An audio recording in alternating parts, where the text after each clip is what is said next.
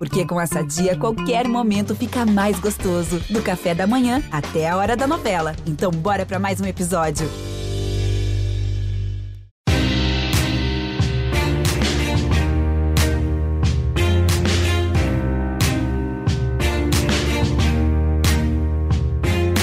Olá, ouvintes do GE. Eu sou Rodrigo Capello. Este é o Dinheiro em Jogo. Hoje nós vamos explicar minuciosamente o que é o regime centralizado de execuções, uma ferramenta que o Vasco pretende usar para reduzir e renegociar suas dívidas.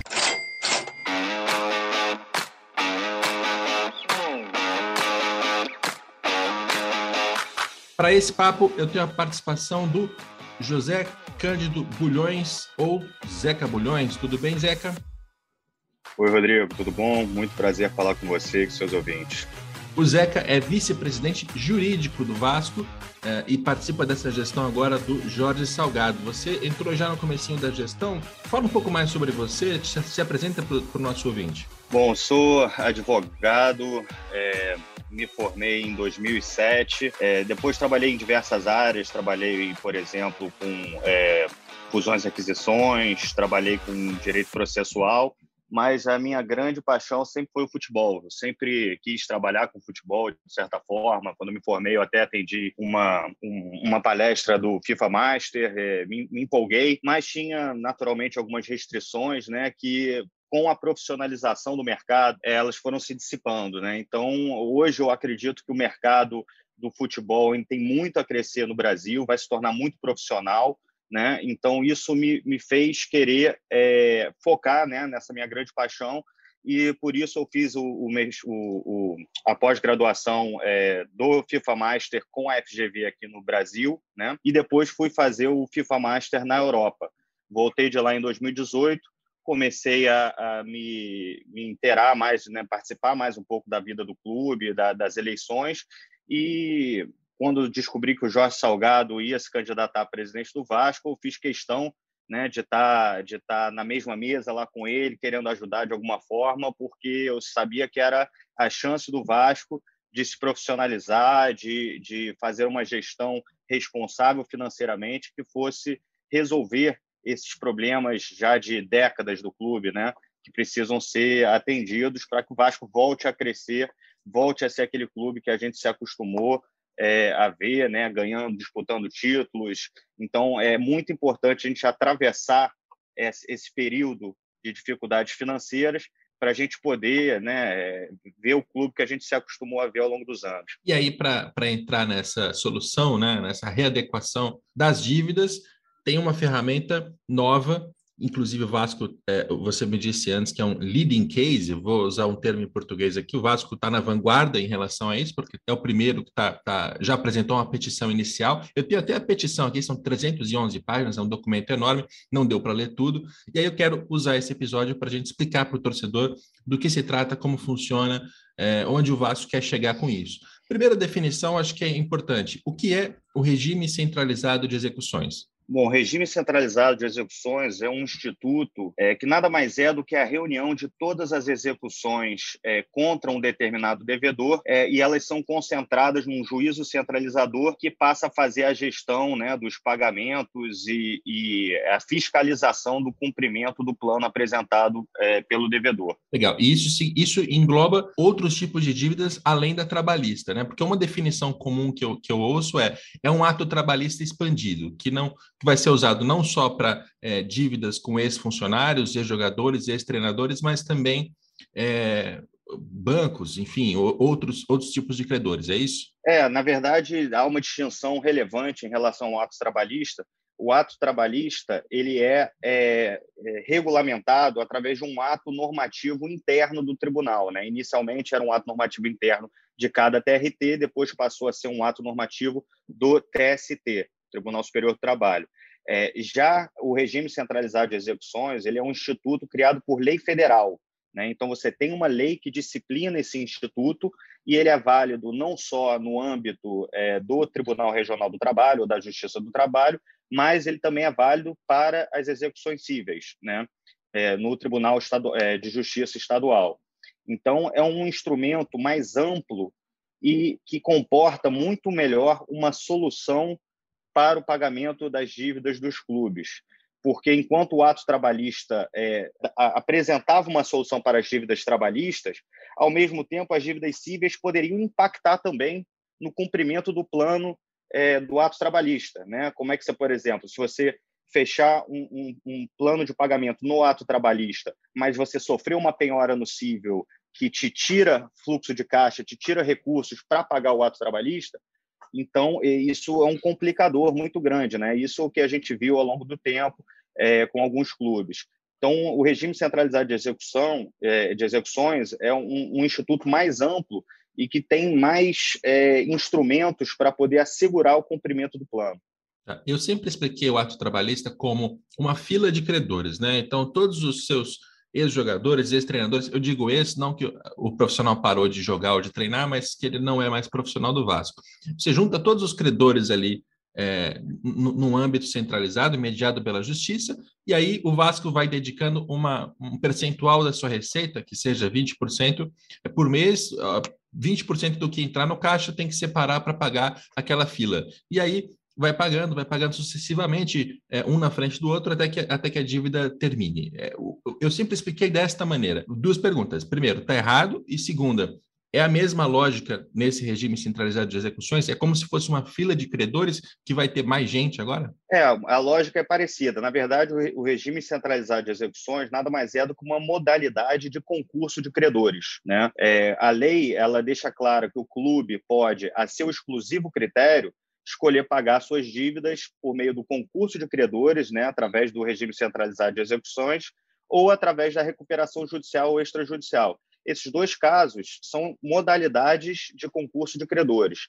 Né? No caso do ato trabalhista, é, é, valia apenas para as dívidas trabalhistas. Já agora, o regime centralizado de execuções, e no caso do ato trabalhista também, por exemplo, era curioso, porque o, no caso do Vasco, o Vasco tinha um, um valor fixo a pagar, né, de 2 milhões de reais, independente se tinha recursos entrando no caixa do clube ou não. Então, por exemplo, no ano passado, quando as atividades foram paralisadas em razão da pandemia, o clube ficou três a quatro meses sem ter receita, mas ao mesmo tempo continuava tendo que pagar aqueles dois milhões por mês. Né? A gente, é, o clube obteve à época uma decisão suspendendo a exigibilidade dessas parcelas durante um período, né, durante um período mais mais complexo ali da pandemia, em que todas as atividades foram suspensas, mas depois teve que, né, houve uma decisão de que o clube tinha que pagar esses 8 milhões no prazo de 15 dias, né? Então, é, o regime centralizado de execuções ele, ele é mais é, ele é mais adequado a partir do momento em que ele se base, ele baseia o pagamento no fluxo de caixa do clube ou seja, 20% da receita corrente mensal, é, o que né, é, é, é adequado para atender certas imprevisibilidades. E até sazonalidades, né? Porque o faturamento do clube de futebol ele, ele tem um, pagamento de direito de transmissão que tem as suas, as suas, as suas datas, né? Você termina o campeonato em dezembro, você vai receber uma parte vinculada à performance na sequência. Você tem é, o início do Campeonato Brasileiro só em, em, maio, começa, quer dizer, e além disso, você tem bilheterias que no começo do ano são muito fracas, você tem sócio torcedor que tem os seus picos também, quer dizer, é, é melhor que esteja adequado à receita né, um percentual da receita e não um valor fixo, porque vai, vai ser mais fácil de organizar esse fluxo de caixa no dia a dia, né? Exatamente. As receitas dos clubes não são lineares, né? Como você mesmo falou, tem, tem épocas em que elas são maiores e épocas em que elas são menores. Então, ao dedicar um percentual da receita, você atende essa particularidade né, da indústria de você ter ali os recursos concentrados mais em determinadas épocas. Tá, tem, tem uma questão aqui até que é, é, é quase que paralela ao assunto Vasco, mas essa, essa ferramenta do regime centralizado de execuções, ela foi criada no âmbito da lei da SAF, da Sociedade Anônima do Futebol, e do que eu ouvi desde o começo e acompanhei bem de perto essa, essa questão da SAF, era para ser um estímulo para que os clubes virassem empresas e, constituíssem as suas SAFs. E o Vasco está usando é, essa, essa ferramenta sem ter virado SAF e, e, acho que não tem intenção, pelo menos por enquanto, pelo menos do que é dito publicamente. Por que, que o Vasco pôde usar essa ferramenta sem ser SAF? Bom, a lei ela não restringe a aplicação desse instituto à Sociedade Anônima do Futebol. Né? O artigo 13, que é o, o, a norma que institui o direito ao regime centralizado de execuções, ou RCE, para facilitar, é, ela diz o seguinte: o clube ou pessoa jurídica original poderá efetuar o pagamento das obrigações diretamente a seus credores ou a seu exclusivo critério, pelo concurso de credores, por meio do RCE, ou por meio de recuperação judicial ou extrajudicial. E aqui é importante ver o seguinte: a lei define clube, no artigo 1, parágrafo 1, inciso 1, como associação civil regida pelo Código Civil dedicada ao, ao fomento e à prática do futebol. Portanto, o Vasco se enquadra nessa definição de clube é, é, colocada aqui na lei. E logo é, o artigo 13, que trata do clube de direito ao RCE, naturalmente o clube aqui é a associação civil. Então, a lei não restringe a aplicação do instituto ao clube que constituir uma sociedade anônima do futebol. E é uma das regras de interpretação, né, uma das regras de hermenêutica jurídica, é de que não cabe ao intérprete restringir onde a lei não restringe. É, eu, eu, confesso assim que eu não sei se isso é incompetência de quem escreveu a lei ou se foi de propósito, mas é, conceitualmente e isso eu acompanhei a SAF desde o começo, a ideia realmente era que fosse um estímulo, e aí a, o texto final vem dessa maneira, e aí o, clubes que não são associações vão poder usar. E é uma pequena crítica aqui a esse processo que, é claro, né, do, do seu ponto de vista, usar, usar a ferramenta agora que está disponível, é lógico que tem que usar, não é isso que eu estou dizendo, mas para quem, quem formulou a lei, é, é, sei lá, não sei o que aconteceu não, nesse processo. Mas eu, sinceramente, não faz sentido você aplicar a, a, a, a, você restringir a aplicação desse instituto apenas aos clubes que constituírem uma SAF. Porque aqui é importante a gente distinguir duas relações distintas que são regulamentadas, reguladas nessa lei. Né? Você tem é, é, a relação do clube com o credor e a relação do clube com o investidor. O credor, né, ele, ele, você tem uma relação creditícia, amparada num título líquido certo e exigível. Já no investidor, você tem uma relação empresarial, né? busca de ganhos futuros incertos. Aí, sim, para quando você lida com o investidor, como você está falando de ganhos futuros incertos, você tem que ter amarras maiores. Já quando você trata do credor, você só tem que determinar, mostrar que você é capaz de, de cumprir aquele pagamento nos moldes determinados pela lei. Né?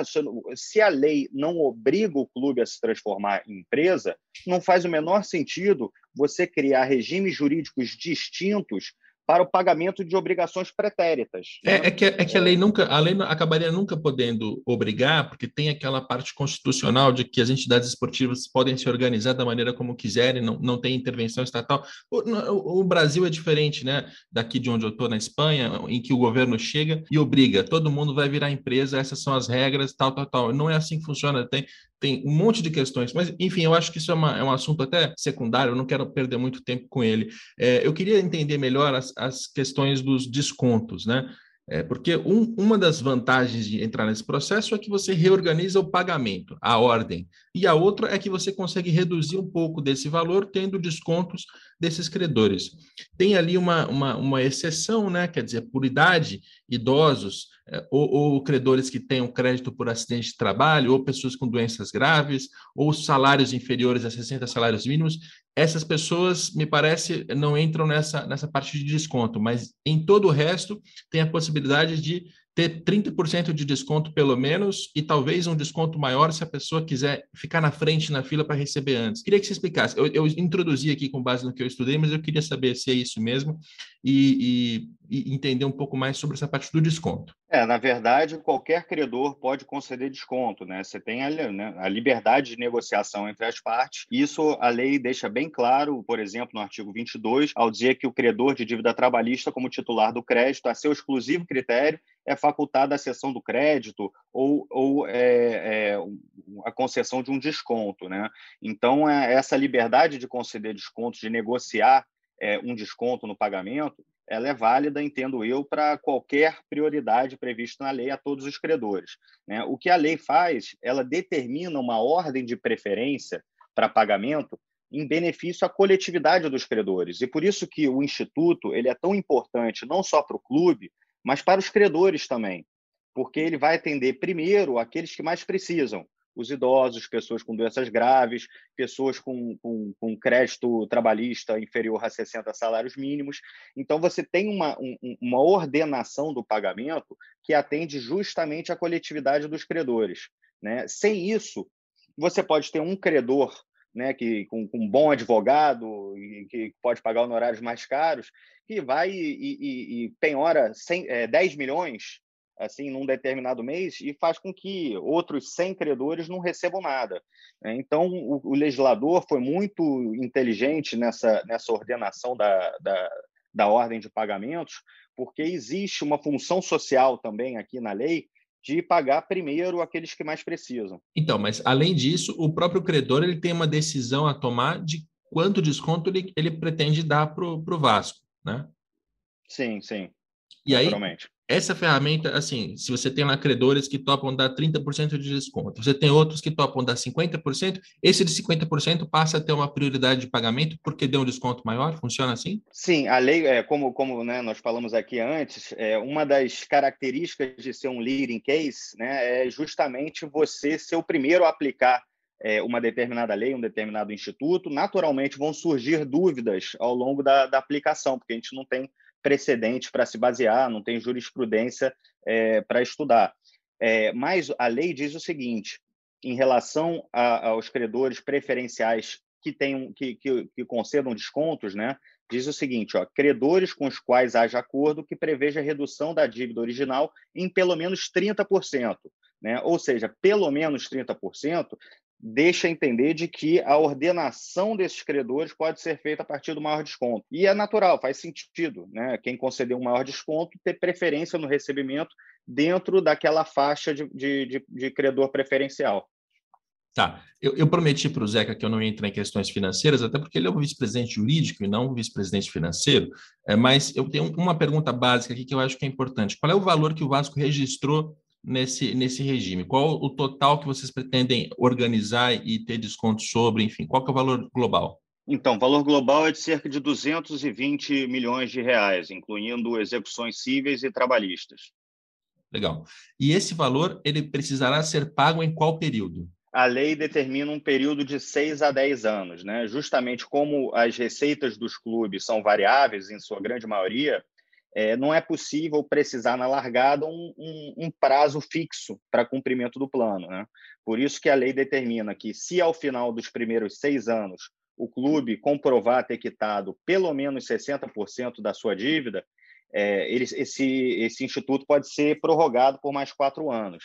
É, o clube tem todo o interesse em quitar essa dívida da, da forma mais rápida possível, obviamente sem prejuízo né, da sua viabilidade operacional. E por isso que é tão importante esse instituto, por quê? Porque ele, ele, ele permite com que o clube é, continue suas operações sem ser prejudicado, asfixiado por penhoras né, descontroladas. Tá. Então, se são 220 milhões e o prazo inicial é de seis anos, porque é, você fixa primeiro seis anos, se passados os seis anos pagou 60%, pode prorrogar por mais quatro, mas o, o acordo inicial é feito com base nos seis anos, certo? Certo.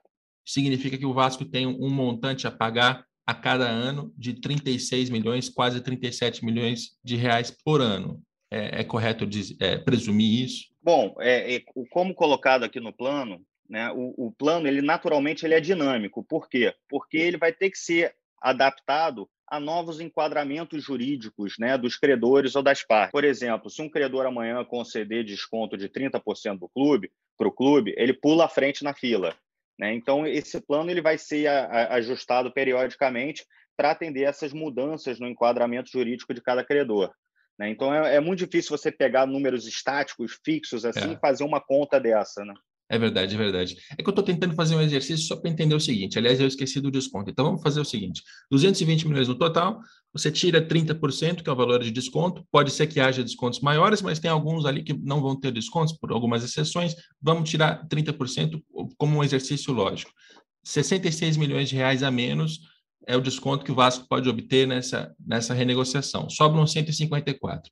O 154 divide por seis anos, vai dar 26, quase 27 milhões de reais por ano. O ponto que eu queria chegar é o seguinte: é, o Vasco estando na segunda divisão, com direito de transmissão reduzido, o Vasco tendo é, dificuldade de arrecadação em todas as suas linhas, e não é de hoje, o Vasco já está assim há mais de 20 anos, vai, ele vai precisar necessariamente aumentar bastante o seu faturamento para dar conta de pagar esses, esses 26 milhões de reais no ano. Porque se ele dedica 20% das receitas, isso é dinâmico, isso dá uma tranquilidade, ao mesmo tempo tem um valor mínimo ali que tem que, tem que gerar para conseguir pagar, que senão você não vai sair do lugar e corre o risco de desrespeitar esse, esse, essas regras novas. Eu estou eu estou sendo exagerado aqui, existe um risco aí de o Vasco não conseguir dar conta desses, desses percentuais. Bom, é, você né, sabe melhor do que eu, melhor do que ninguém, que a indústria do futebol brasileiro tem aumentado consideravelmente seu faturamento. O Vasco é um, uma das cinco maiores torcidas do Brasil. O Vasco tem todas as condições de aumentar o seu faturamento para adequar ali, é, né, para equiparar o, o que as cinco maiores torcidas, né, da qual o Vasco faz parte, é, é, recebe. Né? Então, o, o, o que complica, complicou o Vasco ao longo dos anos era justamente a dificuldade de se organizar o pagamento da dívida sem prejudicar os investimentos é, na sua atividade fim, né? No, no, no, na sua atividade econômica. É, agora, com a, a, a, o RCE, a gente consegue justamente isso. A gente consegue ter previsibilidade no uso do fluxo de caixa do clube. Isso permite também com que o Vasco vá ao mercado, capte empréstimos, é, é, capte investimentos para o exercício da sua atividade. Então, eu não tenho dúvidas de que o Vasco tem todas as condições de honrar esses pagamentos no prazo definido na lei. Legal. O nosso ouvinte é, tem a possibilidade também de ler esses textos e, e, ver esses números, porque eu vou publicar isso na editoria de negócios do esporte. Recomendo que faça. Eu não vou citar todos os números aqui, porque senão polui um pouco a, a, a, a experiência de ouvir um podcast. Mas, por exemplo, o Vasco ele tem a, pre, a previsão de arrecadar em TV e premiação em 2022, ainda considerando o cenário de Série B, 45 milhões de reais. Para 2024, ele quer aumentar isso para é, quase 130 milhões. Bilheterias, 25 milhões em 2022, para 2024 tem que aumentar para 32. Tem uma previsão financeira que foi feita aqui para sustentar essa proposta de pagamento Todos os números estão aqui na petição inicial, não vou desperdiçar muito do nosso tempo aqui citando tudo, mas a, a ideia principal que eu queria passar era essa. O Vasco, para pagar essas dívidas, para cumprir esse cronograma, ele tem que aumentar também as suas receitas, e isso está, inclusive, é previsto aqui no, no, na petição inicial. E aí tem outra pergunta agora mais técnica aí da parte jurídica. O que acontece com o Vasco se ele não, não cumprir, se ele não conseguir pagar é, esses credores dentro do prazo estabelecido, ou mesmo deixar de pagar o valor mensal, como aconteceu algumas vezes com o ato trabalhista? Qual, é, qual é a punição para é, é a, a, volta das execuções. As execuções voltam ao seu curso normal, é, conforme previsto na lei, né? Seja em razão do, do, do, do, fim do prazo, né? Você tem um prazo máximo de 10 anos. Se você estourar esse prazo sem ter conseguido quitar integralmente suas dívidas cíveis e trabalhistas, as execuções voltam a prosseguir e o clube volta a sofrer penhoras, né? É mais ou menos o que aconteceu em relação ao auto trabalhista, em que o Vasco é, descumpriu as regras e aí veio aquela, aquela cobrança de uma vez de quase 100 milhões de reais, não lembro o valor exato, é, no, caso do ato trabalhista, é bom deixar claro porque existe uma confusão conceitual muito grande em relação ao ato trabalhista. Né? O que acontece é o seguinte: é, o ato trabalhista ele previa obrigações principais de pagamento mensal e obrigações acessórias.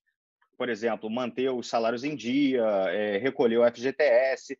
E é, durante muito tempo, essas obrigações acessórias não foram muito fiscalizadas. Né? A nova gestão é, do TRT muito corretamente, eh, resolveu fazer uma fiscalização mais a fundo né, dessa, dessa, desse cumprimento.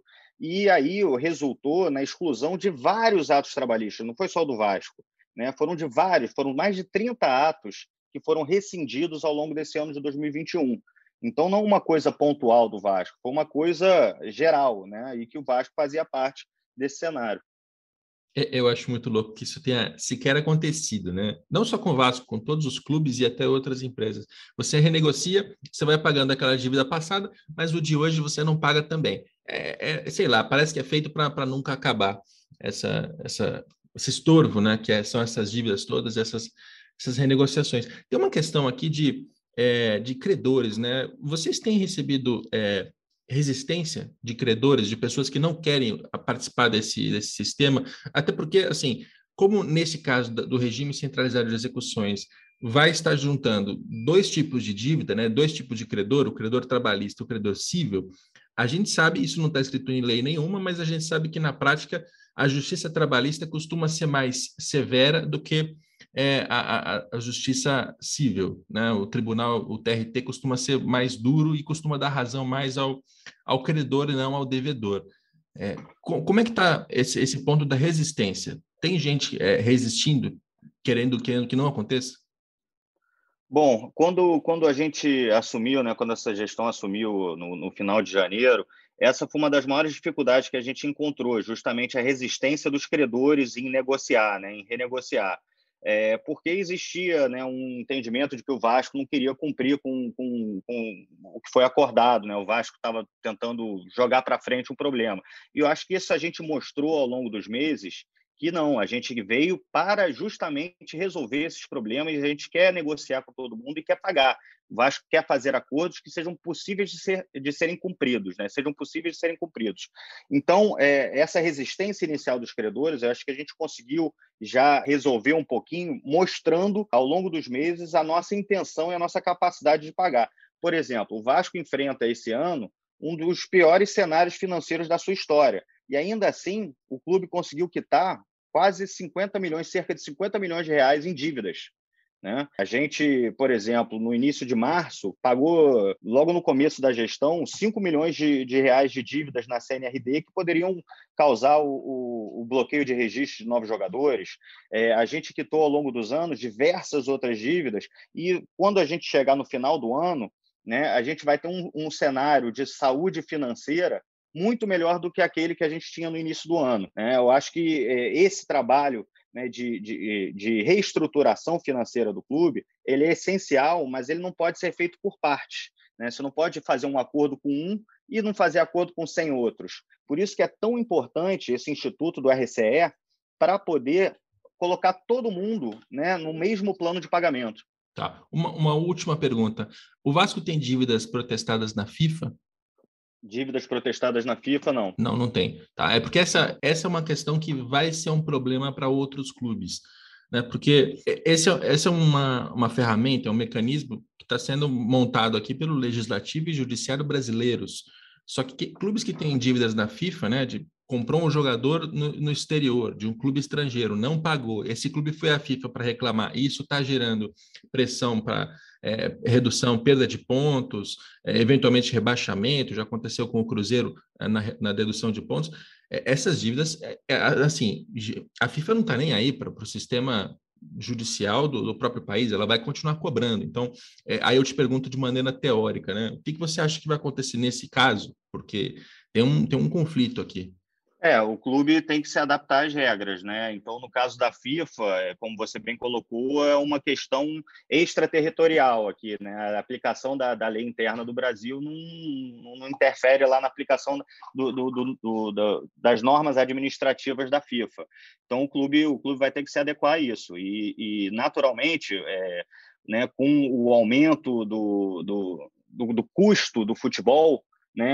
É, não há mais espaço para irresponsabilidade financeira nos clubes. Né? Então, isso é, é, muito importante que você tenha um planejamento financeiro bem feito e bem executado.